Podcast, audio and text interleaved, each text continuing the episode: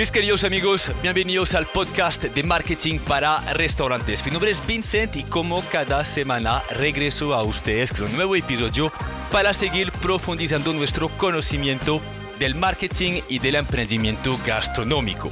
Chicos, siguiendo con mi intención de generarles valor y sobre todo contextualizarles sobre las dinámicas de este nuevo año, hace un par de semanas invité a nuestra amiga Karen Valencia Marketing en un live de Instagram para hablar sobre las nuevas reglas de Instagram durante este año.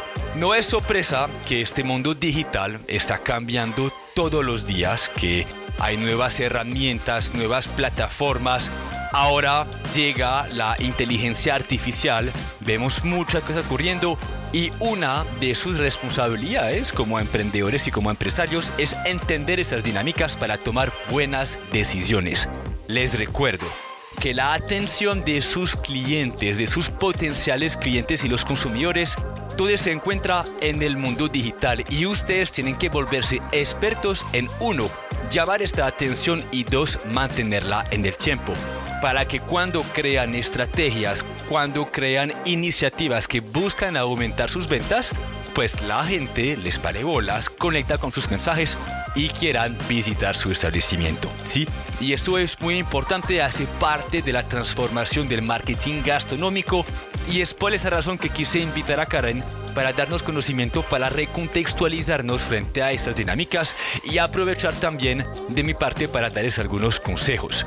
Em, lo que fue interesante es que si bien Karen tenía muchas cosas preparadas para, para este encuentro, terminamos conversando muchísimo con seguidores, con personas que hacen parte de la comunidad, que hicieron algunas preguntas con respecto a esas dinámicas, sea de marketing digital, de marketing en regla general.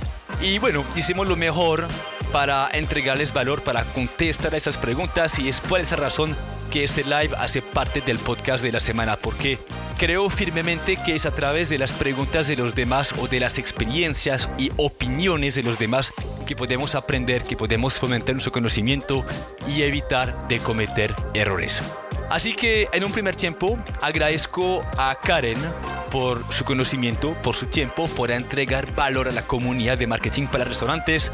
Como siempre, les agradezco a ustedes por su confianza. Espero que el podcast les guste y nos vemos la próxima semana para un nuevo episodio del podcast de marketing para restaurantes y ojalá esta vez sin gripa. Un abrazo para todos y cuídense mucho. Chao, chao. Muy bien. le, decía a la comunidad eh, la razón por la cual estás con nosotros. Eh, yo, yo hasta yo me estoy enredando con Instagram ahora, yo miro la, las herramientas, todo lo que sale y digo, escucha, es que cuando es que eso ocurrió. Y, creo que es la oportunidad que ya que es el nuevo año de, de retocar esos temas, refrescarlos, saber qué está de tendencia que se viene, que ya se estableció y cómo es que lo podemos aprovechar desde un ojo, eh, diría yo, de emprendimiento gastronómico, aunque creo yo que todo lo que nos vas a compartir em, se relaciona para cualquier otras industrias. Pero antes de te estaba preguntando sobre tus metas. Me interesa saber desde, pues, pues curioso y chismoso, cómo, cómo vas con esa planeación y esa ejecución del nuevo año. Entonces lo que les estaba diciendo es que a veces los que somos como independientes o freelancers, que trabajamos por nuestra cuenta, no, no somos tan mm. juiciosos en esa planeación, ¿cierto? Que es fundamental para no arrancar así como que, ay, lo que llegue, eh, lo, que, lo que me pase, lo que suceda en el mundo, que fluya. Entonces en diciembre sí me puse como muy juiciosa a revisar mis números, digamos que fui más juiciosa revisando mis números, Em, comparando años con años anteriores, porque este ya es mi cuarto año eh, desde que empezó el Marketing, pero es mi primer año, el que acaba de pasar, como Karen mm. Valencia Marketing solita. Entonces, eh, es más, sí, el primero de febrero cumplí un año. Entonces sí hice como ese proceso de comparar esos números, de comparar esa facturación. Y mm, pues gracias a Dios, como que el año, el año en el que estuve yo remando y haciéndolo sola, fue muy positivo. Entonces, ese fue como mi punto de partida para decir, ok, fue muy positivo, que quiero para el 2023, ¿cierto? Porque uno a veces se queda en un estado de, de, complacencia, como que, bueno, eso estuvo bien y no importa, si llega lo mismo está bien. Entonces me puse una meta de facturar, obviamente mucho más, pero de manera más inteligente, sin que mi tiempo se viera pues como muy implicado y que entonces no tuviera vida. Y yo creo, Vincent, que cuando uno hace ese trabajo tan consciente y también como con, con tanta fe y como con tanta proyección, las cosas empiezan a, a funcionar y a darse. Así que desde enero... Y, y, y a ti no te ha pasado, porque siento que los, los emprendedores tienden a principios de año llenarse de compromiso, de, de ideas, de, de, negocios y llega febrero y uno dice, hijo de pucha, ¿cuándo es que me comprometí con todo eso? Ya no me da más la vida para cumplir con todos mis sueños.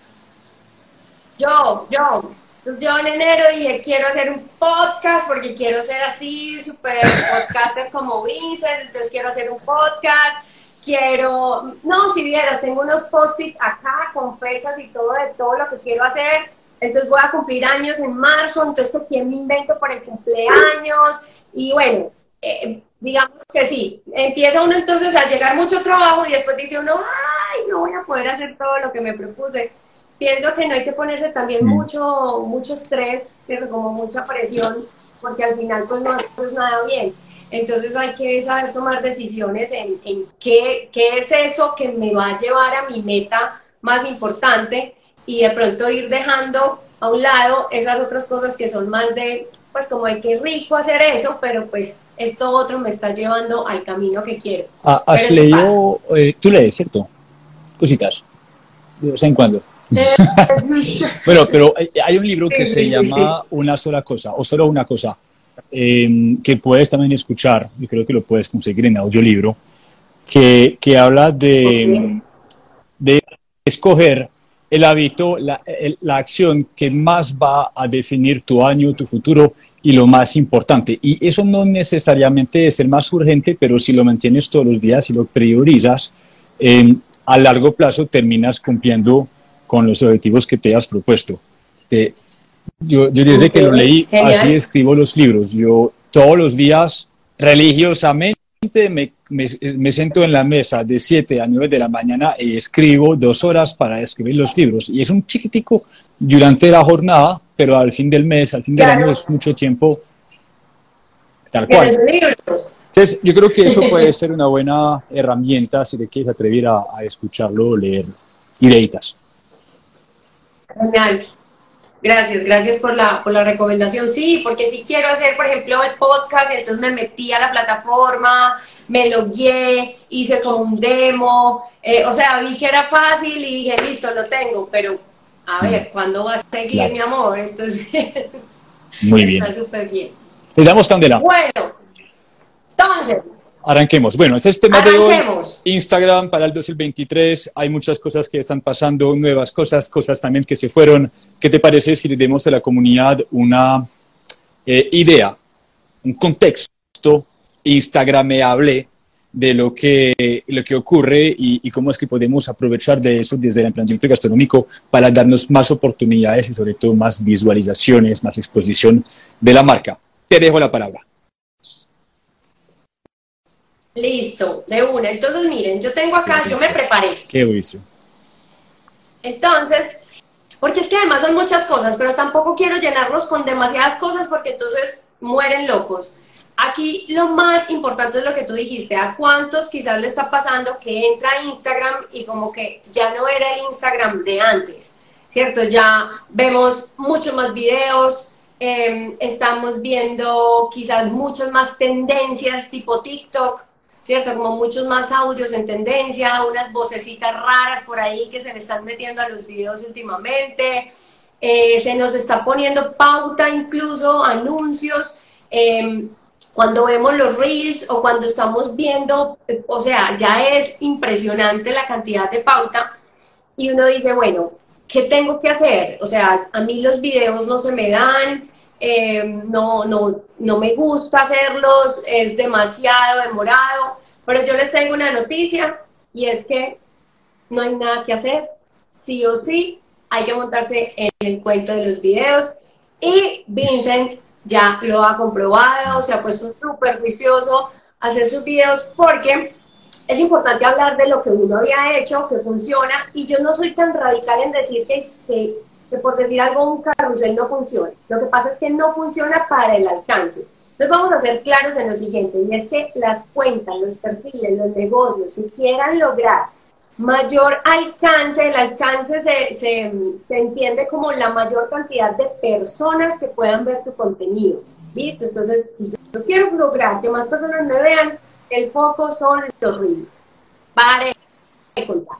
No hay otra forma sino los reels. ¿Por qué? Pues porque Instagram desde el 2000, si mal no estoy, desde el 2021, se le copió ese formato a, a TikTok, porque se le estaban yendo los creadores de contenido de Instagram, se estaban yendo para TikTok porque allá sí estaban teniendo un crecimiento exponencial. ¿Y qué es lo que hace que una plataforma o que una red social se mantenga viva y activa?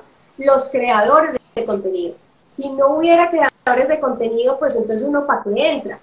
Entonces, al estarse leyendo la gente a Instagram para TikTok, porque allá el algoritmo es la cosa más loca del mundo y con un video se hacen viral, entonces Instagram dijo, no, no, no, venga, vamos a copiarnos este formato y cada vez más está teniendo más fuerza. Entonces, chicos, noticia, sí, hay que hacer reels, pero si eso es una mala noticia, les tengo una buena noticia y es que hay formas muy fáciles de hacer reels. Los reels de ahora no tienen que ser como eran antes, súper producidos, con unos super efectos, con cámaras, luces, acción. No, o sea, los reels, y es paradójico porque en este momento cuando tú entras a crear un reel, creo que tenemos hasta 90 segundos para hacerlo. Pero resulta que los reels que más enganche logran son los que están entre 6 y 10 segundos, los que duran entre 6 y 10 segundos. Entonces uno dice, bueno, ¿para qué me dan tanto tiempo si, si al final el reel que más eh, me van a ver es cortico? Aquí hay algo bien importante y es que yo, soy, yo no soy de extremo. Y yo digo, si yo tengo que hacer un reel en el que está hablando mi chef, por decir algo, para que nos metamos ya como, como en el tema de los restaurantes, en el que alguien está entrevistando al chef o el chef está hablando, está haciendo algo y es necesario que él se alargue 40 segundos, 45 segundos, digamos que el minuto completo es válido, siempre y cuando ese contenido sea muy importante para el restaurante y esté entregando mucho valor. Pero no todos los videos deberían ser así de largos, porque lo que garantiza, chicos, en el algoritmo en este momento, que un video se vea y que tenga más alcance, es que la gente se quede de principio a fin. ¿Cómo logramos que alguien se quede de principio a fin? Con videos cortos, con videos cortos. Entonces, para mí, yo les voy a decir ahí como una regla que yo tengo, y es que del 100% del contenido en este momento, el 90% debería ser Reels y el otro 10, el otro 10, sí o sí, carruseles. Para ilustrar a la gente que está aquí, que pronto no maneja muy bien la herramienta, los carruseles son esos posts en los que tú puedes ir pasando y ver diferentes contenidos o diferentes fotos que máximo los dejan poner hasta 10. Que por ejemplo, marketing para restaurantes mm. empezó así y son geniales. Ahorita les digo por qué. Pero definitivamente el último formato que tiene visibilidad es una foto estática. Publicar una foto de tu plato estrella, de tus pastas más ricas, de tu, no sé, el corte de carne más espectacular del mundo, con la foto más perfecta del mundo, en una foto estática, no te va a dar visibilidad. Listo. Entonces, número uno, reels. Número dos, carruseles. Y por último, una foto. Es más, si quieren publicar una foto, les recomiendo que lo suban al canal de Reels. No importa que quede estática, pero estamos utilizando el canal y el algoritmo de los Reels y utilizando alguna musiquita que pueda estar ahí como... Súper bien. tengo una preocupación que me gustaría de pronto, de pronto sobre, poner sobre la mesa. Es, es la importancia de disociar tanto la capacidad de crear o de crear un video, pero también de crear un buen contenido. Y, y, siento, o sea, quiero, quiero recordar que el alcance también de una pieza de contenido va a depender muchísimo de lo que estamos comunicando y si eso también es coherente con lo que somos, con esa narrativa, con ese branding que estamos construyendo, porque no quiero que las personas se precipiten a hacer 50.000 reels y hablar de todo y de nada y a fin de cuentas se desgastan, terminan eh, incluso perdiendo le fe a ese tipo de estrategias, mientras que realmente hay, hay, dos cosas. Hay saber crear un buen video, pero hay también saber contar una buena historia que cautive la atención de las personas y esa historia debería provenir de una base sólida que termina siendo la marca y lo que promueve. ¿Estás de acuerdo conmigo? ¿Sí? Correcto. O sea, eso es fundamental. Yo te voy a decir algo. Yo ahí tengo varios puntos encontrados porque he visto mucha información acerca de calidad versus cantidad, cuál de las dos. Te voy a decir lo que dicen algunas personas que, que son expertos o que se hacen llamar expertos. Y es que como lo que estamos buscando alcance, lo que estamos buscando es alcance, dicen, es preferible sacrificar un poquito en la calidad, pero ahí yo quiero hacer un, un énfasis y es en la calidad de la producción no, de, no del mensaje o del contenido, sacrificar un poco, es decir, que lo haga con mi celular, que lo haga sin tener que contratar quizás toda una parafernalia, porque de esa manera voy a poder hacer más reels, ser mucho más mm. frecuente y más, más constante. Entonces, hoy, hoy leí algo soy yo y me hace sentido, porque lo que queremos es lograr, no sé, dos días haciendo una superproducción para sacar cinco reels al mes brutales, puede ser que el alcance ahí no sea tan amplio porque es mejor que publiques 15 reels con una producción más bajita en cuanto a calidad, pero con un buen contenido. No sé si ahí soy clara, ojo. No es que la historia esté disociada de la esencia, no es que el video no tenga nada que ver, no es que vamos a hablar pendejadas, no, sino que para poder ser ágiles, por eso ahora cuando uno entra a Instagram lo que te decía al principio, las cosas no están ya tan producidas, no están tan producidas. Es un buen celular, eso sí es muy importante porque la imagen es fundamental, pero pues un buen celular ahorita es, pues como al alcance de muchos. Entonces un buen celular, obviamente tener eh, pues como ciertas técnicas para mostrar las cosas, pero en la medida en que puedas producir más contenido, es ideal.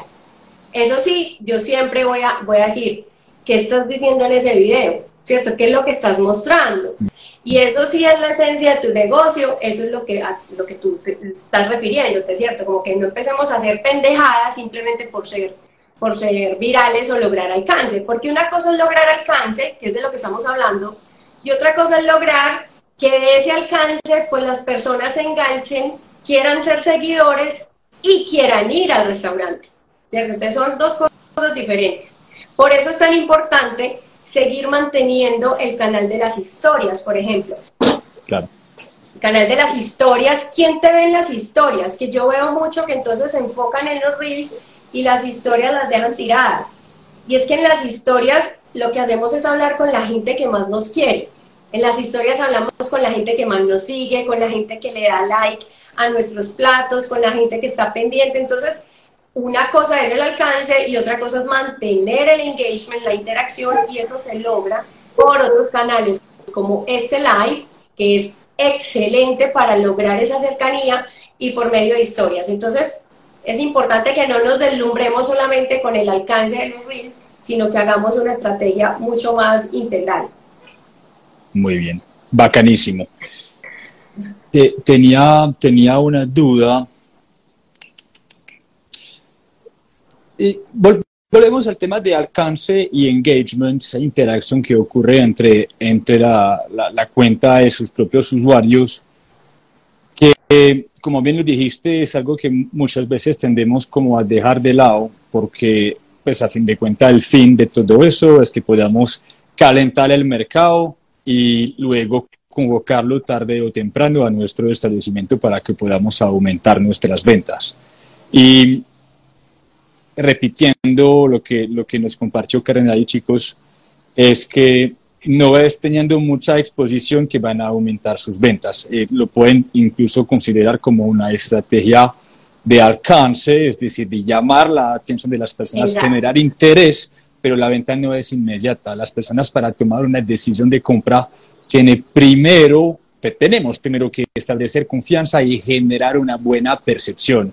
Y ustedes pueden tener un contenido que se vuelve muy viral, pero si la cuenta se ve asquerosa, si no es apetitoso, si no es un buen contenido bonito, no van a generar confianza y por lo tanto no van a poder convertir ese tráfico en potenciales clientes.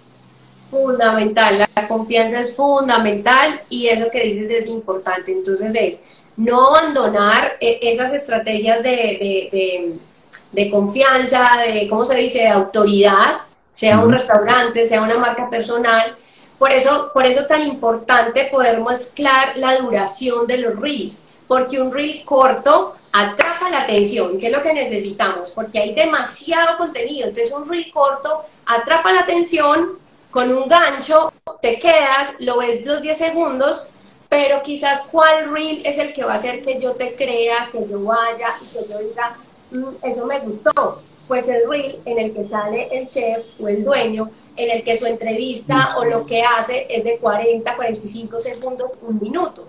Entonces, por eso la importancia de esa mezcla de, contenidos. Cada uno tiene un objetivo completamente diferente.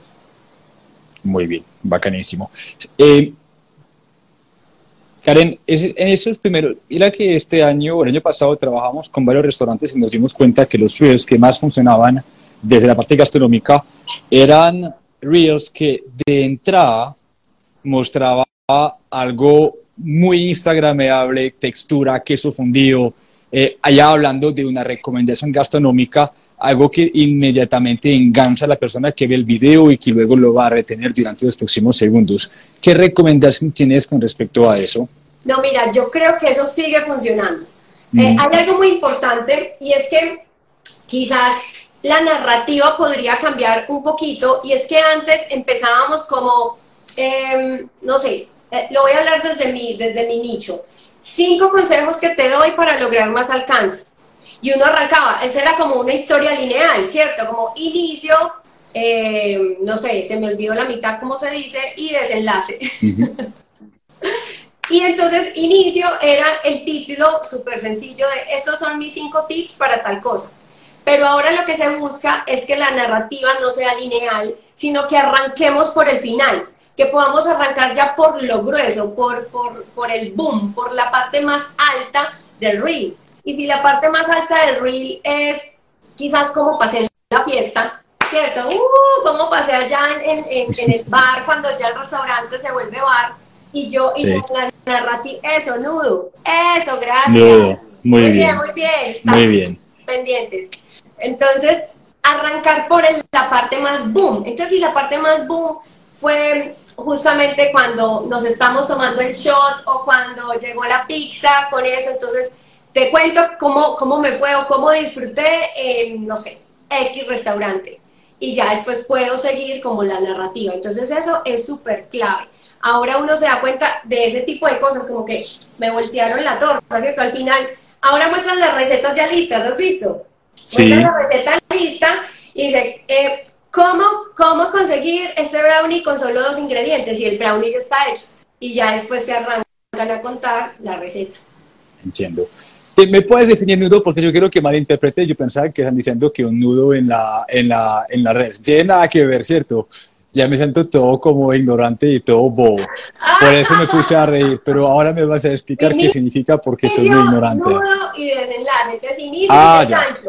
Te cuento cinco cosas de tal cosa y el nudo es eh, si el problema, ¿cierto? Si estás teniendo problemas para lograr mayor alcance, te cuento que cinco, la gente se está riendo, que cinco de mis consejos son estos y estos. Entonces, por ejemplo, en mi nicho lo que está haciendo la gente es que muestra los resultados. Entonces dicen, ¿cómo pasé de 10 mil seguidores a 2 mil millones? Mm. Te muestran el resultado y entonces te empiezan a contar el resto. Entonces, mostrar los resultados, mostrar el punto más álgido, mostrar el, el, boom, es como que ya lo que deberíamos estar mostrando al principio. Entonces, pienso que el queso, lo bacano, la rumba, eso podría arrancar y seguir. Algo que funciona muy bien también es como que haya más historias, que, que haya más historias y chicos, tratar de utilizar voz en off. Miren que cuando vemos las recomendaciones de los bloggers o de los mm. Ellos están utilizando mucho, eh, ahorita respondemos eso. de Kiefer, sí, me encanta. Em, e, ellos hacen, ponen su voz en off. Y es que a veces creemos que solamente funcionan los audios virales o los en tendencia. Pero Instagram cada vez quiere que logremos más contenido auténtico, más contenido original. Y tu voz en off es un audio original. Entonces, importantísimo. Además, acuérdense de, la, de humanizar, ¿cierto? Estamos mamados de escuchar la palabra, pero pues no hay cómo más decirle. Entonces, eh, humanizar. Entonces resulta que solamente sale el plato, solamente sale el shot, solamente y no se ve nadie más porque resulta que todos le tienen miedo a la cámara y nadie sale frente a cámara, ¿cierto? Entonces, ideal que se escuche la voz y que esa voz sea pues como que forme parte de la esencia del, negocio. Entonces eso les quería hacer ahí esa anotación de, de, la en off bien importante. Ahora, entonces la pregunta de Kiefer dice, Respecto a los reels. Sí. Bien fuera. Respecto a los reels, los hashtags siguen siendo importantes. Miren, los hashtags ya no son tan importantes. Esa es la verdad, no son tan importantes. No sé si se han dado cuenta que cuando van a publicar aparece una nueva sección que se llama temas. Y tú vas y seleccionas los temas. No están todos los temas del mundo, no entonces, em, no, no va a decir restaurante típico de tamales, no, no va a decir eso, pero sí va a decir restaurante. Entonces, selecciona el tema en el que tú te sientes que engloba tu negocio, un par de temas, eso funciona para el algoritmo. Le estás diciendo al algoritmo, mira, yo hablo de esto, yo vendo hamburguesas, yo vendo salsas. Y en cuanto a los hashtags, yo no los dejo de poner, pero ya no hago la estrategia de los 30. Yo era de las que me gastaba el tiempo, vos no te imaginas, buscando los benditos hashtags. Ahora pongo cinco, máximo siete, que deben ser como una combinación entre hashtags muy grandes, ¿cierto? Que sean de un, de un tamaño o de un uso muy alto, y otros medianos y más específicos. ¿Qué quiere decir eso en cuanto a números? Los más grandes son los que ya se me pasan de 50 mil usos, de un millón de usos. Los medianos ojalá estén por ahí en 30 mil y los específicos que estén en 5 mil, 10 mil, 15 mil usos. Entonces esa es como una combinación ideal, pero con 5 está bien, ya no se logra el cáncer por medio de hashtags. Ya lo que le decimos al algoritmo es, vea, yo hablo de esto. Listo. Muy bien, bacanísimo. Tenemos también que nos pregunta si Instagram quitó la parte de shopping. Yo no creo, Ay, sí. Fue pucha. No, la, la, Instagram Shopping no. Lo que, lo que hizo fue mover la barra. Ellos mm. movieron la barra. Lo que pasa es que la verdad yo no le pongo mucha atención a los movimientos de los botones dentro de la aplicación. Yo me voy, me voy adaptando. Ellos lo que hicieron fue que pusieron en el centro nuevamente el más, que te acuerdas que lo quitaron para poner el de Reels. Ya pusieron el más y la verdad, el, el, la tienda no sé en dónde quedó, pero no creo que lo hayan quitado porque eso es un hit. O sea, tener Instagram Shopping es de las mejores cosas que puede tener un emprendimiento que venda, que venda productos, porque es el enlace. Eh, recuerden algo, y es que Instagram lo que quiere es que tú te quedes a vivir en Instagram. O sea, que tú no te salgas de Instagram nunca. Entonces, si yo tengo mi tienda ahí, yo entro, sigo en Instagram, veo los productos, veo los precios y cuando decido comprar, ahí sí me salgo a la página web. Entonces no creo que haya quitado el, el, nos, nos, forcharon, pero la verdad no creo que hayan quitado el shopping, debe estar en otro, en otro lugar. Quedamos con la tarea de buscarlo en, la, en las cuentas, aunque creo que eso también cambia de un celular para el otro, hay unos que sí, otros que no, entonces cambia siempre según el dispositivo de la actualización. Muy bien. Hay otras preguntas por ahí. ¿Funciona eh, la opción de texto alternativo? Sí. El texto alternativo. De Cristina. Respecto a los reels, los hashtags siguen siendo importantes, ya lo respondimos. Sí, sería el de Cristi que dice que funciona igual la opción de texto alternativo. El texto alternativo, digamos que es para personas, según lo que, lo que está pues como escrito y lo que uno encuentra es para personas eh, que no ven, ¿cierto? Entonces, eh, son como pequeños tipsitos que uno le dicen, mira, vete por el texto alternativo y pone un par de palabras clave como para que el algoritmo también sepa de qué estás hablando. La verdad a mí se me olvida. O sea, son tantas cosas, ¿cierto? Que yo me enfoco en lo importante. Pero Mm. ya en, en ciertos detallitos a mí se me pasa, o sea, yo me enfoco en que el mensaje esté claro, que sea coherente, que tenga mi lenguaje, que esté bien grabado, que sea ágil, que tenga subtítulos, por favor. No se les olvide los subtítulos en los videos. Eh, ahí te están, te están mandando... Ese- Ya voy contestando a medida que van mandando. Gracias, chicos. Qué pena. No, tranquilo, subtítulos, chicos, bien importante. No dejen, no dejen los videos si tienen un audio, una voz en off, porque la mayoría de las personas vemos reels en silencio, porque los vemos en una reunión, los vemos cuando estamos ya acostados a punto de dormirnos y tenemos a nuestra pareja al lado durmiendo y uno viendo reels, eh, o lo vemos en el servicio público. Entonces, el audio, ojalá siempre, siempre vaya acompañado de, de subtítulos. Bueno, Maravilloso. Kiefer, Kiefer está preguntando bastante. Va, seguimos. Me, me- me gusta que las personas estén como interactuando y compartiendo cositas que me, me parece que alimenta como la conversación. Vamos con Kifer, ¿cómo amarrar a nuestro público por medio de las historias? Miren, el tema de las historias, eso es un, eso es un mundo, eso es un mundo bien interesante. Algunos tipsitos es que las historias deben ser subidas en bloque. No es correcto o no es estratégico que suban una historia, por decir algo, a las 12 del mediodía, cuando estamos abriendo el servicio, y diciendo, hola, buenas tardes, llegó el viernes, aquí los esperamos, ta, ta, ta. me desaparezco en las historias y vuelvo a aparecer, no sé, en la noche, cerrando, felices, ta, ta, ta. ¿Por qué? Porque yo necesito captar la atención. Todo se trata de eso. Todo en las redes sociales, desde qué tanto capto la atención y qué tanto se quedan conmigo las personas. Entonces, si yo subo una primera historia, ya obtengo la atención de muchas personas, por favor, continúa tu historia en un bloque. Es decir, ojalá que esa historia se desglose en otras dos, en otras tres, en lo que te dé para lograr la historia. Por decir algo, Vincent está, eh, creo que ahorita me metí a tus historias y estás mostrando eh, que, te llegaron, los libros. que te llegaron los libros. ¿Qué más Sí. pusiste después de eso? Eh, puse la primera para anunciar que habían llegado, el segundo que haremos los despachos mañana porque tenemos que despachar varios que están en cola. Listo. Esto que...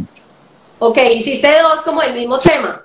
Sí, sí, sí, tal cual. Listo, está perfecto. Entonces, eh, no sé, yo ahí le metería una tercera, una tercera un poquito más vendedora. Si es la primera vez que entras a mis historias y estás viendo esto, te quiero contar que el libro que... Listo, o sea, como que una tercera historia como que podría redondear más y ser más vendedores. Ahí es donde se utiliza ese sticker del enlace de Sí. reserva tu cupo o de compra. Entonces, tip, tip, tip, para que enganchemos la gente en, bloque. Si va a ser ya en este momento que la subo, que tenga coherencia la historia en unos tres historias. A mí a veces se me van más, pues que yo soy muy carretuda, se me van hasta cuatro o cinco. Eh, pero ideal eso. Segundo, para lograr el, el enganche, Kiefer, es los stickers. A la gente le encanta responder los stickers. Entonces utilicen los stickers. ¿Cuáles? Las encuestas, el cuestionario. El que es muy difícil es el de responder una pregunta. Es bien difícil. A la gente le da como pena quedar ahí expuesto con una pregunta. Eh, eso funciona muy bien para quizás, no sé, influencers, modelos que dicen, hazme una pregunta y pues, muchas, todo el mundo le pregunta cosas. Pero los stickers son bien importantes, pero ¿en qué momento usarlos? Ojalá no sea en la primera historia, sino cuando ya yo haya entrado en ese nudo, ¿cierto?, de la historia y ya pueda poner a la gente a preguntarle, ¿a ti te ha pasado? ¿Cuál preferirías? Por ejemplo, en estos días yo hice algo sobre que el, el domingo estaba gris, que cómo se sentían. Después de decir cómo me sentía yo, les pregunté. Entonces miren que ese tipo de cosas con el sticker quizás en la mitad funciona súper bien. Y algo muy importante, las historias, tratar de que no sean diseñadas. Noto mucho, noto mucho en los restaurantes que suben historias, son plantillas, o sea, son cosas diseñadas. Entonces está el plato perfecto, espectacular. Se me viene a la cabeza un nombre que eh, no voy a decir del restaurante, Desahógate. pero sube y la foto es hermosa porque tienen una fotografía espectacular, el formato perfecto, vertical, pero con texto diseñado, sea en Canva, sea todo muy bonito, no lo conecta. Las historias, por favor, ojalá videíto, ojalá lo más orgánico posible, eso sí conecta. Dilo, dilo que se te olvide. Eh, el solo como recordar también que pues no hablemos solo por hablar, creo que, y yo caí mucho en eso en una época que no tenía la agencia, que la agencia teníamos que cumplir con tantas historias por día porque, o por semana. Entonces, muchas veces cuando prestábamos servicio a nuestros clientes, pues a, a mis chicos les decían, publica lo que quieras, pues, o sea, publica porque tenemos que cumplir, pero siento que eso terminaba siendo contraproducente porque eh, jugamos un poco con la atención de las personas y estamos publicando por publicando sin transmitir ningún mensaje ni sin ninguna intención de generar emociones y eso puede ser muy contraproductivo o contraproducente más bien. Eh, y a fin de cuentas la gente sabe que vamos a, hablar, hablar, hablar y, y, no a generar valor. Entonces este balance también tiene que ver con cosas que tenemos que hablar, cosas que tenemos, eh, pues pedir opiniones, contar historias, pero que no sea una foto, un mensajito y para de contar. Sí, no, la foto y celebra nuestro cumpleaños con nosotros y, mm. la foto ahí. Eh, eh, sí, porque así como queremos llamar la atención, también perdemos la atención. O sea, perdemos así la atención de la gente con ese tipo de cosas. Entonces, mientras menos diseñado, mientras menos también como robotizado, mejor. Y, y lo que decías de hablar desde las emociones es bien importante muy importante. Y la comida tiene todo que ver con las emociones, ¿no? La mm. comida, o sea, hay mucho y solamente nos enfocamos en el producto. El producto, el producto, el producto. Y resulta que, no sé, eh, comerse una hamburguesa genera un montón de cosas, el tema de compartir con los amigos, de, robarse las papas, eh, bueno, en fin, hay mucho de qué hablar, ojalá apelar siempre a las emociones, no solo en las historias, sino también en, en los reels. ¿Qué más hay por ahí? Salome nos pregunta, buenas tardes, ¿con qué frecuencia a la semana es recomendable publicar? la pregunta del, millón. Miren, yo no soy, yo no soy de las que dice tienes que publicar tantas veces a la semana. Sí, me he encontrado con mucha gente que te dice la regla, la regla es esta y tienes que publicar tantas veces. Incluso hay hasta relación de si tienes menos de mil seguidores, deberías estar publicando no sé qué cuántas vainas. Y le voy a decir, insostenible. O sea, todo lo que tú no puedas sostener de manera regular y frecuente en tu negocio, pues no lo puedes hacer. No te puedes meter en esa, en esa película. Porque esto es como una dieta. Yo hice un reel ayer eh, que, yo lo comparaba como con un plan de alimentación. Un plan de alimentación no puede ser solamente para perder 5 kilos en un mes, tiene que ser para que yo aprenda a comer, para que yo pueda mantener esos hábitos después de haber terminado mi plan de alimentación. Lo mismo tiene que ser mi plan de contenidos en Instagram. Entonces, para no irme por las ramas, miren, la respuesta es al mes ideal que tengamos, entonces, y esto es poquito, pero es como algo eh, lograble. Y es que no tengamos menos de 15 contenidos al mes. Hablemos de mes. Listo. O sea, la frecuencia es la frecuencia que tú puedas sostener de manera con calidad, como hemos estado hablando, con estrategia y con un buen mensaje. De 15 para arriba, lo que quiera. 15. ¿Yo por qué les hablo de 15, 18, 21? Porque la parrilla va de 3 en 3. Entonces yo siempre planeo como por, de 3 en 3 entonces puede ser 15, 18, 21. Y también de qué va a depender eso, de tus recursos. Así de sencillo. Mis recursos en tiempo, mis recursos en tengo plata para pagarle a alguien que lo haga. Apáguele, entonces usted le paga a alguien y le dice, necesito que me hagas 30 reels. Punto. Pero no, soy yo mismo. Y soy yo el chef, y soy yo el de los domicilios, y soy yo el de las redes sociales. Entonces, ¿cuánto es mi tiempo disponible para eso? Listo, entonces los recursos son importantísimos para esto. ¿Qué te voy a decir? Y ahí sí les voy a decir, un cliente en estos días me dijo, Karen, tiene un plan de 12, de 12 publicaciones al mes, que miren que está por debajo de lo que yo les digo. Yo decidí que a ese cliente solamente le voy a hacer reels. porque si es tan bajita su frecuencia, yo para qué le voy a meter un carrusel si necesito más visibilidad. ¿Qué pasa con este cliente que solamente requiere posicionamiento? Necesita que cuando alguien lo busque en Instagram aparezca y aparezca con muy buen contenido, porque no depende de Instagram para su facturación. Listo, eso es importante. No mm. depende de Instagram para su facturación, pero sí, como ya casi tú no buscas en Google para buscar algo, sino que buscas en Instagram, es importante que esta persona, esta persona aparezca con un buen contenido. Y me va diciendo, ¿será que le bajamos? ¿Será que es que yo siento que es mucho contenido? ¿Será que le bajamos? Y mira, yo no te, no te voy a cobrar por hacerte algo de menos de 12 publicaciones, no haríamos nada. O sea, si no quieres hacer, eh, no lo hagamos, o sea, no lo hagamos. Entonces, ojo, la frecuencia es importante, hay mucha gente generando contenido, así que no te pongas tapada. Es que Karen dijo que era con mis recursos con los recursos que yo tuviera y mis recursos son uno a la semana, no. Hay que exigirse. Y, siento que, vale la pena, voy a hacerle a la Gloria, hola Gloria, ¿cómo estás? Y ahorita respondemos a la pregunta también de Luis Mario, que hizo una muy buena pregunta.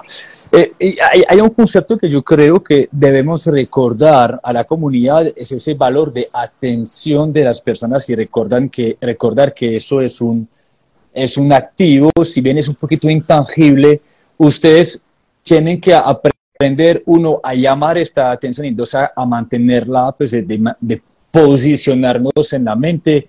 Y, y ahí la palabra importante que pusiste ahí es sostenibilidad. Es decir, de nada les va a servir publicar 50 mil reels en un mes y desaparecer el mes siguiente porque no pueden ser capaces de mantener este ritmo, sino más bien encontrar una manera sostenible de crear contenido, mantener esta atención, seguir esta relación de confianza con el cliente, con el potencial cliente, para siempre estar en su mente. E incluso, volvemos al tema de ahora, esta sostenibilidad o esta frecuencia de publicación tiene que ser muy, muy, muy conectada y más aún si son menores, menores publicaciones, tiene que ser muy conectada con la intención de generar emociones y de generar impacto para que la gente nos recuerda. O sea, el trabajo de redes es netamente posicionarnos literalmente en la mente de las personas. Es un trabajo de marca y de reconocimiento.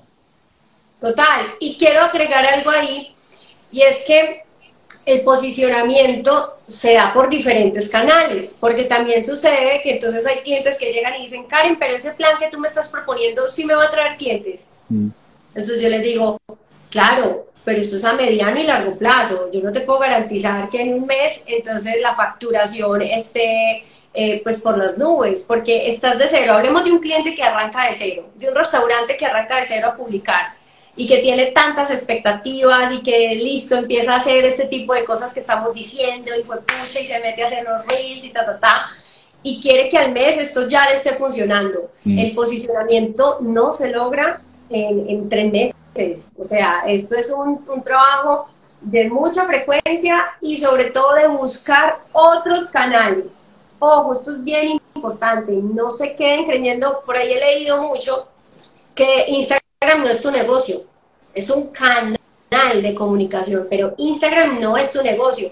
Tu negocio es qué relacionamiento tienes, a qué personas vas a invitar a tu restaurante, cuál es, eh, eh, estás buscando, no sé, salir en entrevistas, ir a participar de algún programa de televisión, estás buscando que te entrevisten en un podcast, o sea, ¿qué otros medios vamos a, unir para este plan de comunicación? Listo, Instagram es un pedacito, porque a veces le ponemos como toda nuestra fe solamente a Instagram y, nos puede frustrar, es una suma de cosas y, hace la distinción entre también lo que se publica orgánicamente y lo que se pauta en anuncios para generar también exposición y alcance. Que, quería, perdón, interrumpirte y volver al tema, a la pregunta de Luis Pario ahora que preguntaba sobre un ejemplo de, de efecto wow. Le quería recomendar la cuenta de un amigo que hemos entrevistado mucho durante los últimos años, los últimos meses, nos llevamos tantos años, eh, que se llama Julián Betancourt. Y Julián tiene su propio restaurante, también es un experto en marketing gastronómico y en temas de anuncios digitales. Y, y con él hemos aprendido una serie de estrategias, sobre todo de anuncios digitales, donde trabaja colaborativamente con influenciadores que crean contenidos muy llamativos, pero muy llamativos, Y ah, me refiero a lo que decía ahora, es, es literal, el video empieza con algo de queso, algo súper instagramable que llame la atención y que enganche de una, y luego hay una, hay una especie de speech de venta, una serie de recomendaciones que se habla de los productos estrellas, sea de dónde se ubica, para qué tipo de, de, eh, de ocasión, etcétera, eh, que va a terminar creando una narrativa muy corta, pero que entrega de una vez la propuesta de valor del restaurante. Y Julián, lo que es interesante ahí, lo que nos enseñó, y nosotros también explicamos con clientes y funciona, es que luego eh, hay un tema de controversia, ya, ya lo hablamos, luego se re se reinvierte este contenido creado por los influenciadores en anuncios digitales. Y eso va a dar, va a, ser, va también haciendo un reel al cual ustedes pueden invertir desde el administrador de anuncios de Facebook y van a disponer de un contenido con un factor wow, con mucha información, con la recomendación de una persona conocida que les va inmediatamente a aumentar los seguidores y también las ventas.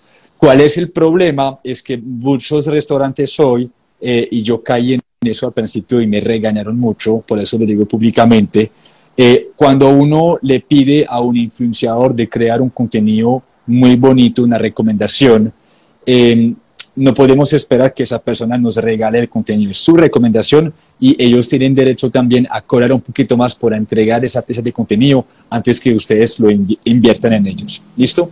Eso es muy importante, pero dicho lo anterior, nos dimos cuenta que las pautas que más impacto tienen son sin duda alguna las pautas y los anuncios y los reels que inician con algo muy llamativo, algo muy provocativo para enganchar a la gente y luego contar toda la historia. ¿Cómo se llama y cuál es el perfil? Eh, se llama, el perfil es Santo Mar. Santo Mar y el perfil de Julián es Julián Betancourt, algo así. Eh, ah, chévere, chévere y, de echarle ojo. Sí, sí, sí, sí también pues hay, hay cosas desde la producción muy importantes, ¿cierto? La iluminación, por ejemplo, los videos que tú has estado haciendo que se ven que son muy pro, la iluminación y te ves de cierta manera. Pero lo que les digo es, no crean que necesitan una superproducción para poder empezar. Mi mensaje siempre es, arranquen con lo que tienen, porque es que si uno se queda esperando a tener la super luz, la super cámara, el super celular, pues no vas a empezar nunca. Y resulta que hay otros que lo están haciendo con las uñas y están arrancando. Entonces, todo en la medida de tus recursos, obviamente mm. buscando hacerlo mejor. Em, pero pues, y, y, si ya tienen los recursos, pues una maravilla, ¿cierto? Arranquen de una, porque también hay gente que dice, yo quiero tener todo ya, y pucha, y es que tiene la plata y ¡pum! lo tiene ya, arranque con todo ya. Pero si no, oigan, vayan, vayan haciendo, hagan, el poder de hacer es brutal.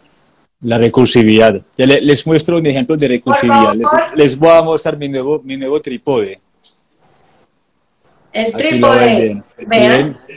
No, no esperamos el trípode de Instagram para hacer, eh, para hacer un, un live. Tal cual. Tal cual. Yo tengo aquí un arito que me costó 80 mil pesos, esto todo chueco, y en eso hago todo. Perfecto. Bueno, están preguntando un, día, hora específica para publicar.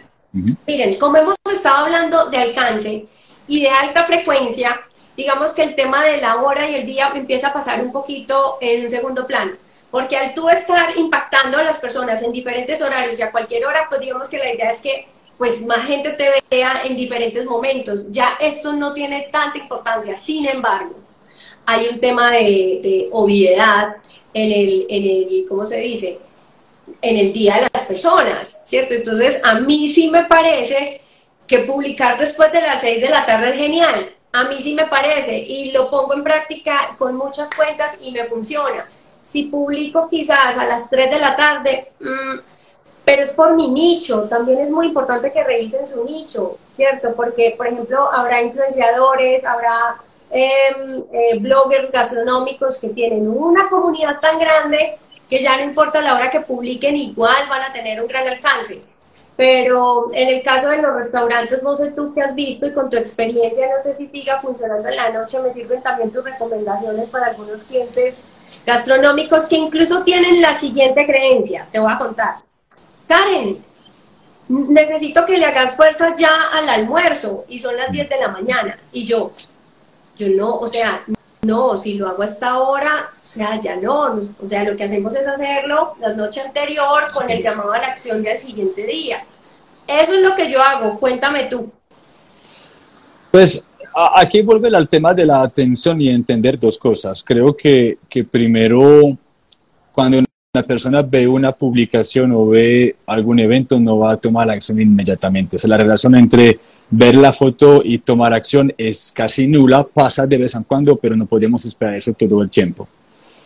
segundo, hay que preguntarse también, bueno, siguiendo con ese tema de atención, ¿en qué momento del día mi cliente objetivo tiene más probabilidad, uno, de estar mirando su celular y dos, de sentir probablemente la, la pues, sentir más emociones con mi contenido. Puede que la persona, pues, puede que la persona ya eh, tenga su coca en la oficina, pero tenga mucha hambre y puede que un contenido llamativo genere emoción y eso pueda ser contemplado en los futuros eh, las futuras decisiones de compra. Yo lo veo así y en regla general siempre publicamos, aunque ya manejo únicamente dos cuentas y, y, esas cuentas tampoco necesitan gran cosas de redes, incluso no hacemos reels como lo recomiendas, es puramente fotográfico, artístico lo que hacemos. Em, y lo hacemos entre las 11 y las 11 y media más o menos. Que es la mañana, el día. Sí, sí, porque por un lado tengo la percepción y, y esto que habíamos investigado cuando escribí Comunicar para Inspirar, em, las personas al iniciar su jornada a pasar esa primera etapa de la mañana y al llegar al almuerzo empieza a perder energía, por lo tanto concentración y empieza a procrastinar. Y muchas de esa procrastinación eh, termina siendo... Sí, entre las 11 y las 12 cuando ya tenemos hambre, ya no podemos más con el jefe, con la vía, y empezamos a ver la vida de las demás personas en redes sociales. Si tenemos un contenido contundente, llamativo, eh, eh, eso nos puede ayudar a cautivar esa atención tiene todo el sentido. Entonces, miren que es que se trata de ponerle mucho más lógica y mucho más como enfoque a mi cliente ideal y a ese y a esa a, esa jornada de mi cliente ideal, ¿cierto? Y también a, en mi nicho. Entonces, aquí el tema de que haya reglas generales para todo el mundo también es bien importante como sacárnoslo de, de la cabeza porque lo que acabas de decir me parece súper valioso y súper coherente. ¿Qué pasa? Estamos pensando en las personas que están en una oficina y que tienen que cumplir unos horarios, pero también si, si estamos hablándole a emprendedores, a gente que trabaja de manera remota, eh, o sea, cierto, como que ahí ya puede cambiar un poquito y uno dice, pues estas personas en cualquier momento están metidas en redes sociales porque su trabajo es digital, remoto, nómadas, entonces el horario ahí como que quizás no importaría. Entonces sí es bien importante no creer que todo tiene una regla general y ponerle más atención Ah, y, ojo, y también se vale preguntar. ¿Por qué no preguntamos? Para eso sirven las historias. Punto. Y ponemos un sticker y decimos, oigan, ustedes si están viendo lo que yo estoy publicando, díganme a qué horas están disponibles para, para que vean mi contenido y pongan unas horas y se acabó. Para eso son los stickers, para que nos generen también información de nuestros, de nuestros seguidores. Muy ah, Lo de la pauta, lo de la pauta, usted es el experto. Usted es el experto en pauta, porque no, voy a ser honesta. Mi fuerte es el tema estratégico, de contenidos, de marca personal, mucho más como de coach de redes sociales, pero el tema de pauta, o sea, necesito profe. Eh, el presupuesto va a depender mucho de la realidad del negocio, de sus objetivos eh, y va a depender del presupuesto de ventas. Entonces, es que hay que retroceder porque la pregunta no se puede contestar tan rápidamente, necesita mucho contexto. ¿Y en qué país? Porque dependiendo del país es más costosa la pauta y el mercado, y si es de moda, y si es de yo no sé qué. O sea, es que esto es un chicharrón. Cuando a mí la gente me dice, Karen, en tu asesoría vamos a realizar pauta publicitaria. Y yo, no. O sea, más o menos esto es un curso de 16 horas, porque tiene un trabajo de estrategia también súper grande. Y entonces, bueno, pero, pero dale alguna respuesta a Gloria. Ay, Gloria, ¿qué hace? Que Gloria nos cuente cuál es el nicho de ella, ¿ok? Sí, será chévere. Y le, voy a dar también un contexto y, algo que hemos trabajado con Rui, el coescritor del quinto libro, eh, entendiendo primero que todo eso tiene que partir del presupuesto de marketing de la empresa. Y el presupuesto de marketing es relativo a la venta que se desea obtener, pero en regla general el presupuesto de marketing debe ser entre un 1 y un 5%, dependiendo de qué tanto, perdón, un 1 y 5% de la venta bruta. Y ese diferencia entre 1 y 5% va a depender de qué tanto lleva el negocio en la industria. Si, por ejemplo, estoy arrancando, se vale invertir 5% de la venta bruta que deseamos lograr o que estamos teniendo, según la estrategia. Y dentro de ese presupuesto tenemos que englobar cosas como unos costos fijos, que terminar siendo, terminan siendo el community, por ejemplo, la creación de contenido y luego pensar en las pautas y es ahí que es más complejo porque tenemos que disociar dos tipos de anuncios. Hay los anuncios que se crean únicamente para generar exposición, ¿sí? Eso es muy, importante. Es decir, por ejemplo, la, lo que les comenté ahora. sí, que me está enviando. Entonces, ahí, por ejemplo, entra la estrategia que te comenté ahora, es, por ejemplo, tomar una pieza de contenido muy llamativa, ejemplo, una recomendación de un influenciador, y a esta pieza le voy a invertir fijo mínimo 10 mil pesos por día. Entonces, eso es importante porque también, eh, pues si vamos a ponerle 3 mil pesos colombianos por día, no vamos a hacer nada. La idea es que tengamos por lo menos 10 mil. Julián Betancur, el que mencioné ahora, recomienda que sea 20 mil pesos por, eh, por día y también diría que 20 es un buen presupuesto únicamente para la exposición. Eso equivale a 600 mil pesos mes en pautas solo de exposición. Por un, por un mes, todos los días sale ese anuncio con 10 mil o 20 mil pesos de exposición. Lo, que hablábamos, necesitamos que nos vean, que nos vean, que nos vean. Y ya otro, otro anuncio sería el de qué venta. El de ventas, eso es muy importante. Eh, dentro de esa primera pauta que se hace para, para llamar la atención y generar exposición, eh, eso es difícil lograr conectar con la venta, pero sí ocurren ventas, pero lo que sobre todo lo logramos tener es muchos seguidores que nos siguen, ¿sí? Y ahora sí, se van a crear estrategias de venta. Entonces, por ejemplo, yo tengo esta base de anuncios digitales que me aumentan mi exposición y mi comunidad, y en paralelo voy a crear estrategias de marketing, como por ejemplo un nuevo producto, lo que llamamos un producto innovador. Entonces, creamos un nuevo producto súper instagrameable, súper llamativo, y sobre ese producto yo voy a presupuestar cuánto deseo lograr de venta. Entonces, por ejemplo, quiero eh, lograr, no sé, 5 millones de, más fácil, un millón de pesos de venta durante este mes. Y de este presupuesto vamos a coger 5% de ese presupuesto eh, que se desea lograr para invertir en el alcance de mi nuevo noticia. Entonces, por ejemplo, ya se crea una pieza gráfica y en esa pieza gráfica... En el producto. Tal cual, enfocada únicamente en la estrategia y ahora sí hay que saber administrar Facebook, eh, el administrador de anuncios de Facebook, donde ya se tiene que hacer un tipo de retargeting, es decir, volver a, a únicamente enfocarse en las personas que nos siguen, con los cuales hemos generado una confianza. Entonces, ven que no es una respuesta inmediata. Además, más que eh, estás hablando de hacer la pauta desde el administrador de anuncios, que es una vaina así de grande y que logra hacer ese tipo de cosas, porque lo que normalmente uno hace es meterse en el botoncito de promocionar y hacer ahí unos gastos que no es que esté pues como súper mal del todo, pero que ese dinero podría ser mejor optimizado por, por, por el costo de anuncios. Pero te voy a decir algo, yo, a mí me preguntan un montón y no sé si conozcas gente y sería súper bueno ayudarle a las personas de quién hace eso. Entonces, yo pues tengo un amigo que quiero con todo mi corazón, pero ese man ya no puede de tanto trabajo que tiene.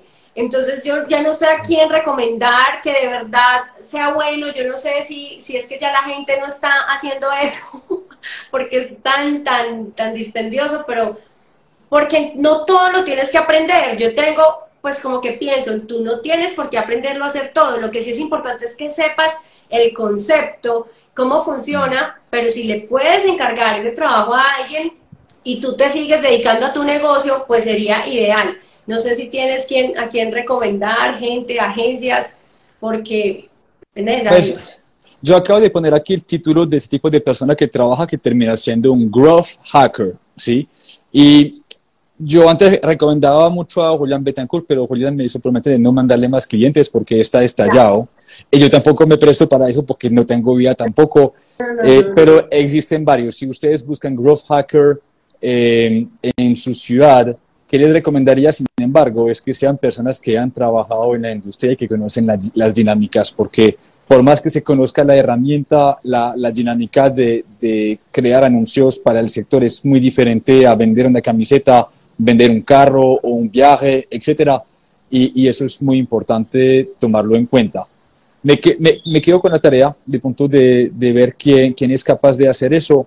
Eh, y, y, hay que tomar algo en cuenta también, chicos, es importante que si, con la persona con la cual trabajan, ojalá pudiese ser un, un sistema de comisión o de, de, reto, pues de, de, pago según el rendimiento, que, que, que, me gusta mucho, que es, vení, pues, eh, o, o, esa persona te cobra un porcentaje de la venta obtenida o un porcentaje del presupuesto que se invierte. Hay algunos que hacen, bueno, de esos 500 mil pesos que tú inviertes, te voy a cobrar un 20% de eso. Ahora, a mí me interesa que vos no inviertas 500, sino 1.500.000 mes y me interesa que vendas más. Por lo tanto, voy a hacer todo lo posible para que haya mayor rendimiento. ¿Sí? Ok, que haya compromiso, no simplemente yo te hago la pauta, te la puse, me pagas 1.200 mil pesos y chao. Porque una de, los, de las ventajas de hacer este tipo de pautas o de anuncios es que es súper controlable, ¿cierto? O sea, si no nos está funcionando a los tres días, se puede ajustar, se puede parar, se puede modificar. Y si esa persona no es experta, sino que hizo la pauta, se olvidó y al mes sale con que no pasó nada, pues mm. la cagamos. Pues.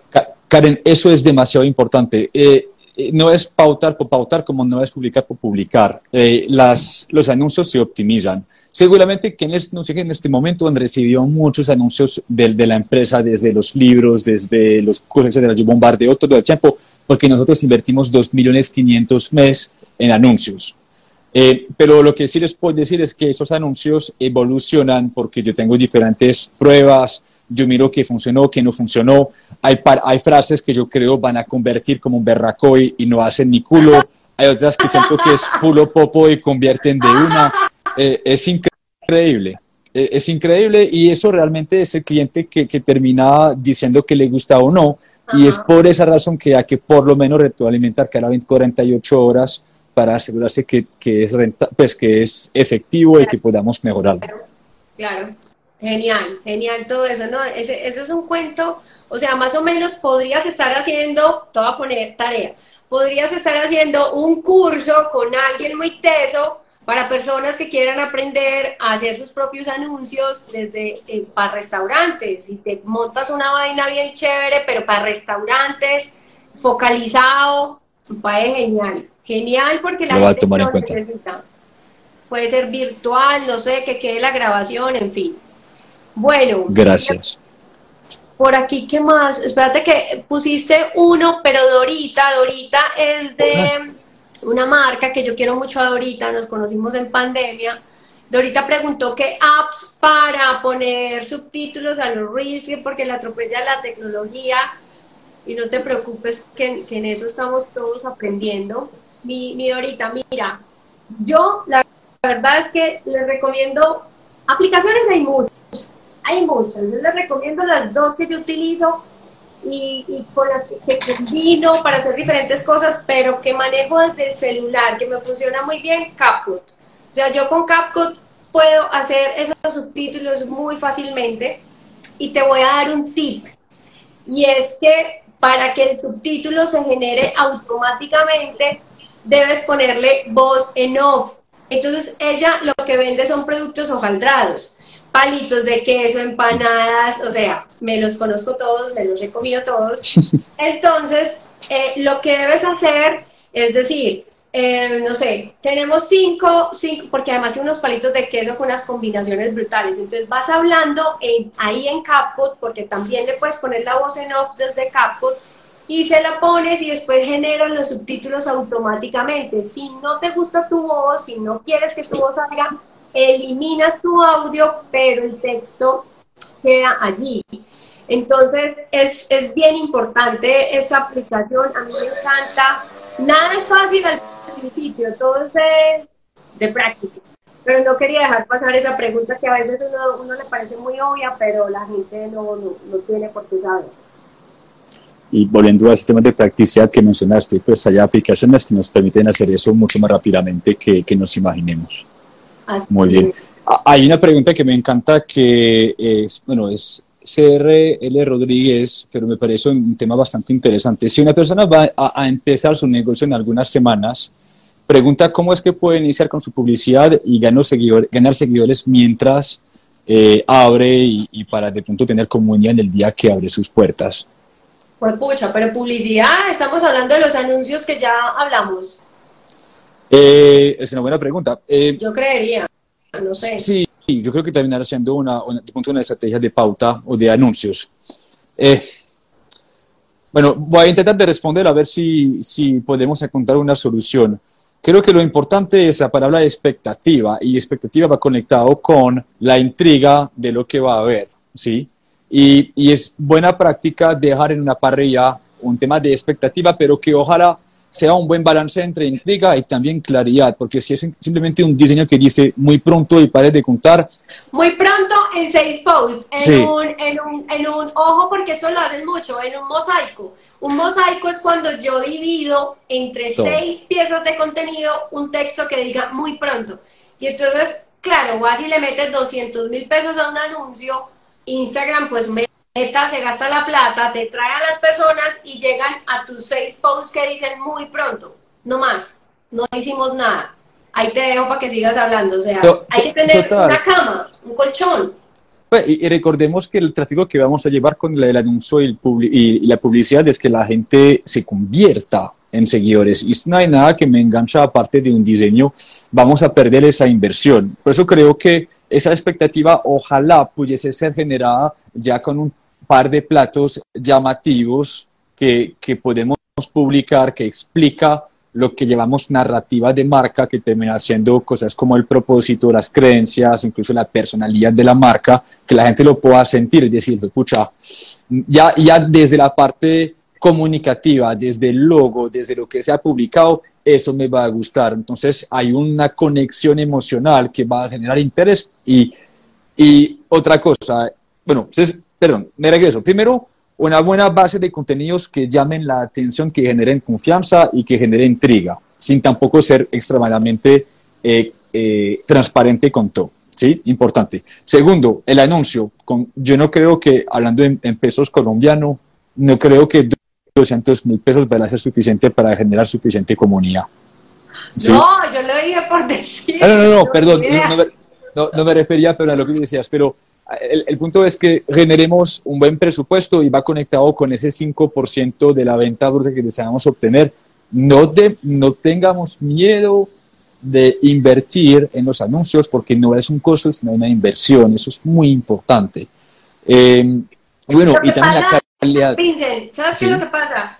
Que como tenemos la idea de que con 5 mil pesitos se le pueden meter 5 mil pesitos a la pauta y al final no pasa nada, entonces hay mucha gente que termina diciendo, eso no sirve para nada. Total. O sea, yo perdí la plata y resulta que es que la inversión tiene que ser proporcional a los resultados que yo quiero lograr o como ya lo explicaste, o a, o a mis, o mis ventas si ya tengo ventas. Y, y no puede dar miedo, porque pues si te da miedo, pues no vas a lograr nada. Con cinco mil pesitos, pues no. Cero pollito. Nada. Eh, eh, ¿Sabes con qué, con qué conecte? Esa tarde estábamos entrevistando al dueño de Mondongos. eh, que, William. a William. Y hablamos muy bien con William. De hecho, también haciendo una entrevista más eh, espiritual y sí, que, él- de él marketing. es- la metafísica, él es súper, súper espiritual. A mí me encanta, incluso yo creo que ese podcast va a ser revelador para muchas personas y siento que va a ser una excelente eh, entrevista. Yo, yo muy contento con eso. Y, y hay, una, hay una anécdota con Mondongos, es cómo es que se lanzó Mondongos en mil o 1973. Y ellos lo que hicieron fue literalmente eh, lanzar, o sea, invitar a muchísimas personas y regalar comida, regalar todo. Invitaron a muchísimas personas, pero dijeron, buena comida sin buen servicio no sirve para nada. O sea, la idea es que cada persona que vino al lanzamiento tuvo una tan buena experiencia que luego van a volver con más personas y a ellos les funcionó. ¿cuál es el problema de la gente hoy en día? Inviten a muchas personas, pero no, tienen la calidad asegurada. No, no, no, no, no, no me hables de eso, que no hay cosa que me pueda dar más putería, pero de verdad, de verdad, o sea, y como que, ah, no, como, como son influencers o como son bloggers o como son foodies y es gratis, mm. entonces no se preparan, no tienen el personal indicado. Te voy a decir una cosa, yo fui a un lugar, a un lanzamiento de un lugar, pasaron, ponle que dos horas para que nos sirvieran la entrada. Cuando llegó el momento del fuerte, yo, o sea, yo madrugo para entrenar, entonces eran las nueve y media de la noche y a, la mesa de nosotros no había llegado el fuerte. Me paré y me fui. Y fui y le dije a la persona, mira, esta es la hora y el fuerte no ha llegado. Entonces me parece una falta de respeto porque estas personas que invitaron son personas que están poniendo a tu disposición unos canales de comunicación que vinieron hasta acá, que era lejos, y, y el servicio, dos personas. Entonces eso que acabas de decir es fundamental. Yo no puedo esperar a que me vaya bien si no pongo todo, todo a disposición, sobre todo de un lanzamiento. No, es que me existe la rabia y todo de acordarme de eso. Y, sabes por qué hay el problema ahí? Es que yo creo que cuando la gente invierte en un lanzamiento, quiere invertir en reconocimiento, pero no en recomendación. Y, y, y eso, o sea, no abres tu restaurante para decir a toda la gente que estás abriendo. Deberías decirlo para que la gente que te visite ese día te recomienda. La materia prima no es, sí, vuelva. O sea, la materia prima no es solo reconocimiento para que toda la gente te conozca, sino sobre todo hacer que, que la persona que vino al establecimiento vuelve y habla de tu marca con otras personas. ¿sí? Eh, eso es porque eso explica por qué hay algunas marcas que hacen sus lanzamientos unos dos tres meses después de la apertura para asegurarse que la experiencia esté suficiente eh, pulida, el equipo suficiente entrenado para que puedan aguantar este flujo de personas y presta realmente una muy buena experiencia. es una buena recomendación para hacer eh, L. Rodríguez que haga como un pre-lanzamiento, eh, incluso y que espere unos, unos, unas semanas a tener como todo bien ajustado para que pueda hacer ese tipo de cosas, ¿no? Porque se desesperan también, como es que yo mañana abro, y uno, pero ya probaste el, el, el coso este de las comandas, ya probaste no sé qué, ya... No. Ah, entonces sí, sí, súper buena recomendación Bueno.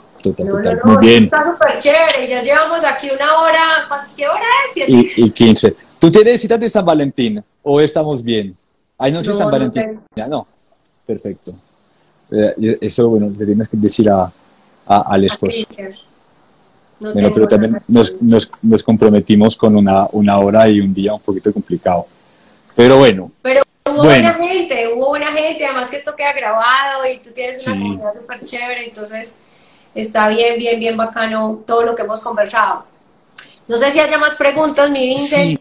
Sí, sí, hay algunas que, bueno, ya hay cosas que ya hemos hablado un momentico eh, sobre el tema de la cantidad de posts que se, que se hacen por semana, la recomendación de que eran de las 15 publicaciones por, por mes aproximadamente. Pues mínimo. Mínimo. Y que tenga eh, que ver con los recursos que tengo. Mis recursos me tienen que marcar esa pauta sin ser como mediocre, ¿no? Sin decir, ay, no, mis recursos son poquitos, hago uno, tampoco. Pregunta dónde va, va, a quedar grabado. Vamos, va a quedar grabado uno en la cuenta de marketing para restaurantes, en los, en los reels o eh, lives, eh, incluso en el, en el feed. ¿Cómo, perdón? ¿Y en el mío cómo hago para en, en el mío, yo creo que hay una manera de hacer colaborativa. Ahorita, sí, sí, ahorita yo te agrego, creo que es posible hacerlo colaborativamente. Y en el podcast también. Yo me gusta las entrevistas, hacer todo lo posible para que lo compartimos en el podcast. Entonces, seguramente durante los próximos días o semanas estaremos republicando este, esa entrevista a través del podcast. Genial. Pero sí, yo, yo creo, Karen, que al final hay una manera de poder como eh, compartir el live y, ponerte ahí también. Ah, bueno. bueno súper. Sin problema. Oigan, eso también es una opción bien importante, ya que estamos hablando de esas herramientas que nos ayudan a dar alcance procuren que cuando los influencers, los foodies, vayan a hacer recomendaciones, sean gratuitas, o sea, porque ustedes pagaron, que los etiqueten como colaborador, porque eso arrastra la visibilidad de ambos, de ambos perfiles. Les voy a decir, hay cuentas que tienen bloqueada esa opción, me ha pasado. Entonces uno va a etiquetarlos de manera genuina, gratuita, con un video chévere, una recomendación, y no es posible porque en la configuración, por configuración, privacidad, publicaciones, tienen bloqueado que personas que no me siguen mutuamente no me pueden etiquetar.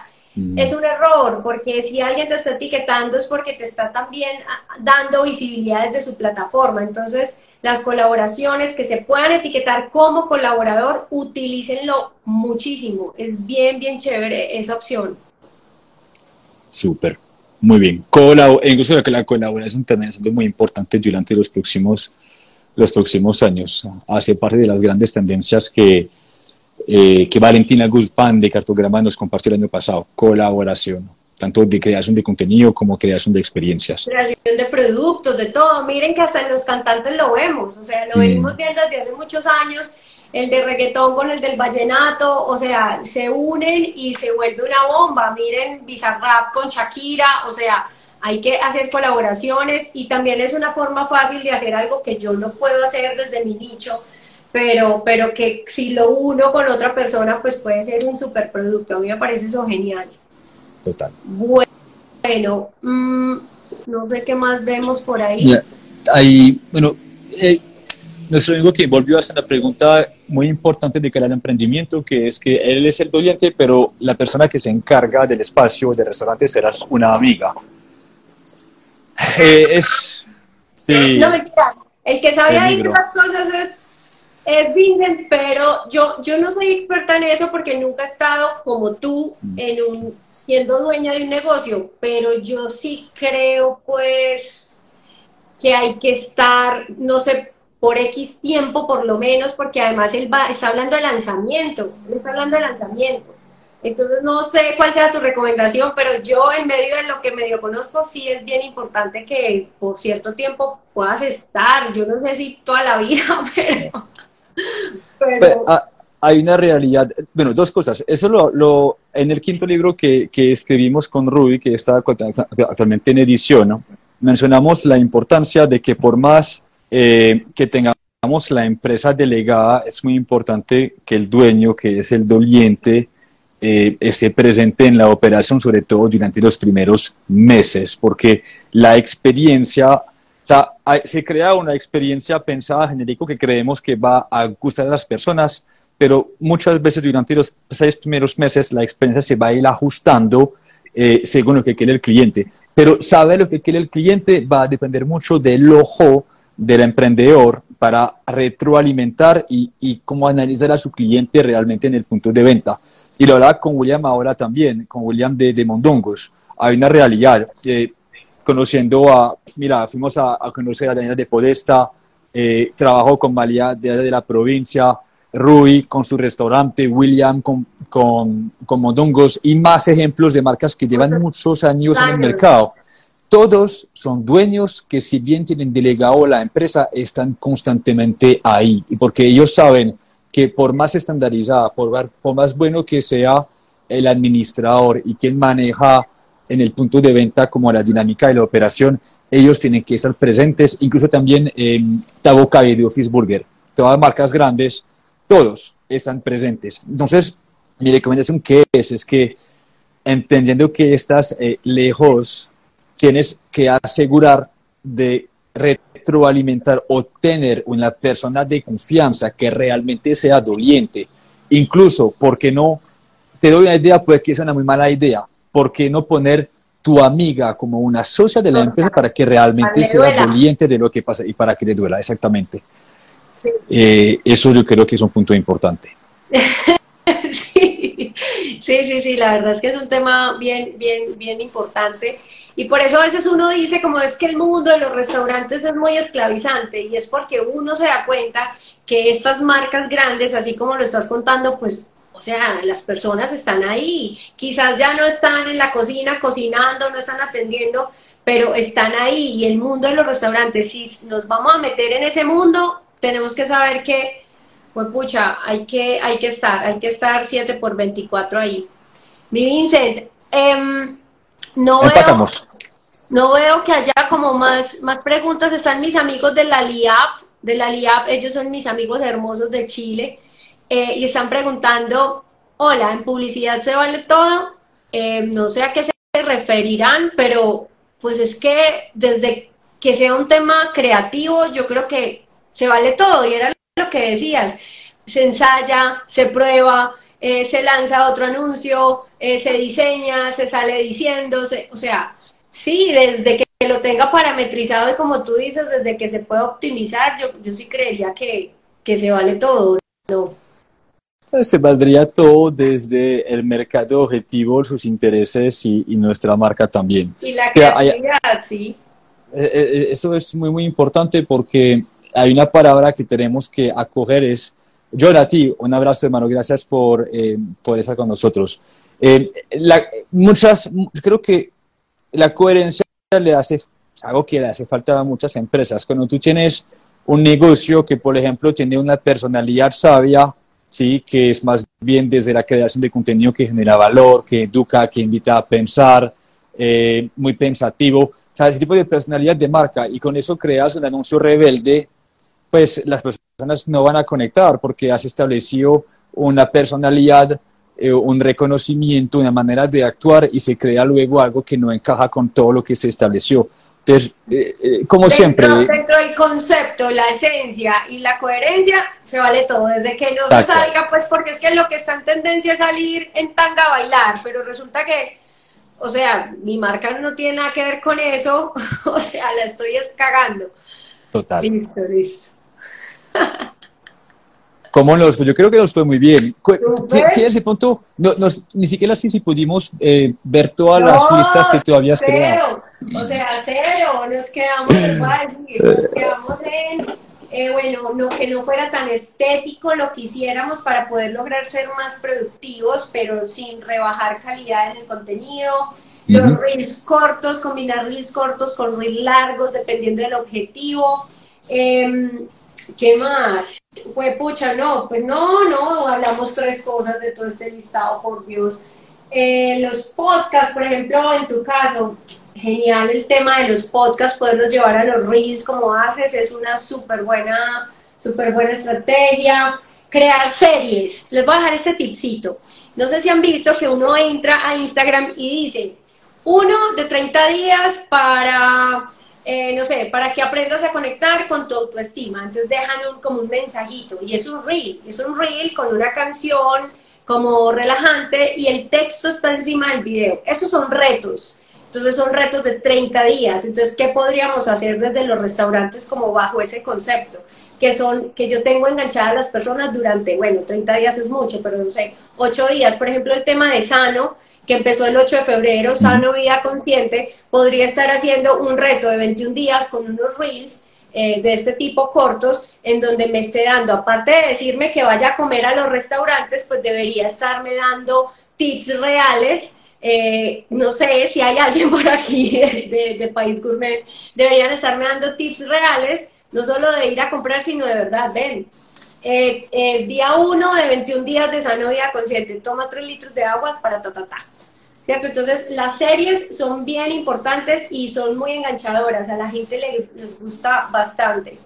Eh, no, no, Mariquis, tengo mucho, pero bueno, ahí les dejo. Yo creo que, que, quedamos, que quedamos bien y la gente se llevó un buen, un buen like, ¿o no? Un buen contenido. Sin duda alguna. Y sí que tengo una propuesta. Si quieres que arrojemos todo eso dentro de un post colaborativo como lo que hicimos la vez pasada y que lo publiquemos en redes sociales, estabas bienvenida para que lo hagamos también. Karen, gracias por todo tu conocimiento, me voy contento y como con las bases un poquito más claras, siento que, que desde la parte de marketing para restaurantes nos falta mucho todavía eh, trabajar cosas y, me voy a llevar esas ideas, incluso el tema de reto que me parece muy bacano para interiorizarlo y ver qué podemos hacer con eso. Muchas gracias, gracias a ti por invitarme, por la confianza, por, por darme el empujoncito para los live, que a mí me dan susto los live. Te defiendes muy bien, muy bien. Pero, pero me encanta, me encanta conversar contigo, poder ayudar a la gente. Y nada, cada que veas algo que podamos hacer, si hacemos algo presencial, una charla, alguna cosa, también me apunto y vamos para esa con toda. Un besito. De una. Chicos, gracias a todos por su, por su presencia, por su apoyo, por estar con nosotros. Les quiero mucho. Eh, para adelante, sigamos aprendiendo. Recuerdan que el conocimiento es poder siempre cuando lo ejecutamos. Eso es muy importante. Es el año de la ejecución y de aplicar todo lo que estamos aprendiendo. Así que eso para todos y nos vemos para un próximo live en algunas semanas. Chao, Karen. Gracias por todo. Chao, chao. Chao.